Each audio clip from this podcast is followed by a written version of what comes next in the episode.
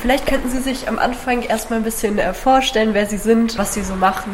Ja, hallo, mein Name ist Robert Lendecke. Ich bin 34 Jahre alt, Lehrer an der Elisabeth Belling Gesamtschule für die Fächer Deutsch und Gesellschaftslehre und bin jetzt seit sechs Jahren in Hameln. Sie haben eben gerade gesagt, Sie werden die Sache vielleicht ein bisschen anders angehen als Ihr Vorgänger. Ähm, wie genau meinen Sie das? Also in Hameln werden aktuell 15 Prozent aller Fahrten nur mit dem Fahrrad zurückgelegt. Daran wollen wir auf jeden Fall was ändern.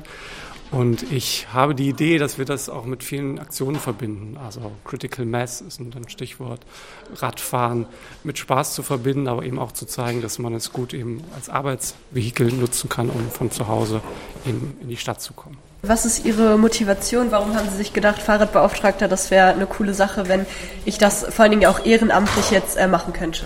Ich glaube, das Fahrrad bietet viele Vorteile. Es ist auf jeden Fall sehr umweltschonend, es ist sehr leise, es verbraucht wenig Platz und wir können viele Flächen, die wir für das Fahrrad reservieren können, vielleicht eben auch ganz anders nutzen, indem wir Bäume pflanzen, indem wir Parkbänke aufstellen, indem wir die Straßen lebendiger halten und eben auch beruhigter halten. Und das kommt letztlich allen Anwohnern zugute und auch eben der Wirtschaft, weil Studien bewiesen haben, dass Radfahrende mehr Geld in der Stadt lassen. Und ich glaube, das können wir uns alle wünschen, wenn unsere Innenstadt wieder neu belebt wird.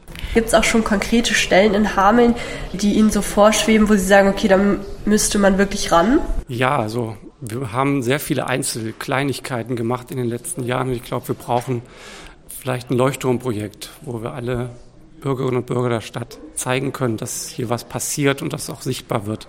Und das wäre vielleicht die neue Route vom Bahnhof in die Innenstadt über die neuen Fahrradstraßen und dass wir das eben auch zu echten Fahrradstraßen machen. Das wird sicherlich das erste große Programm sein.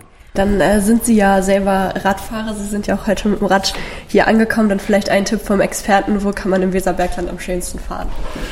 Eigentlich fast überall. Also wer das Flachland liebt, den Weser Radweg natürlich. Aber das Schöne ist am Weserbergland natürlich, dass man rechts und links die Höhenzüge hat und auch gern die Ausblicke dann genießen kann. Also meine Lieblingsstrecke geht über Holtensinn äh, Richtung Hessisch-Oldendorf und dann ja auf der anderen Weserseite wieder runter nach Hameln.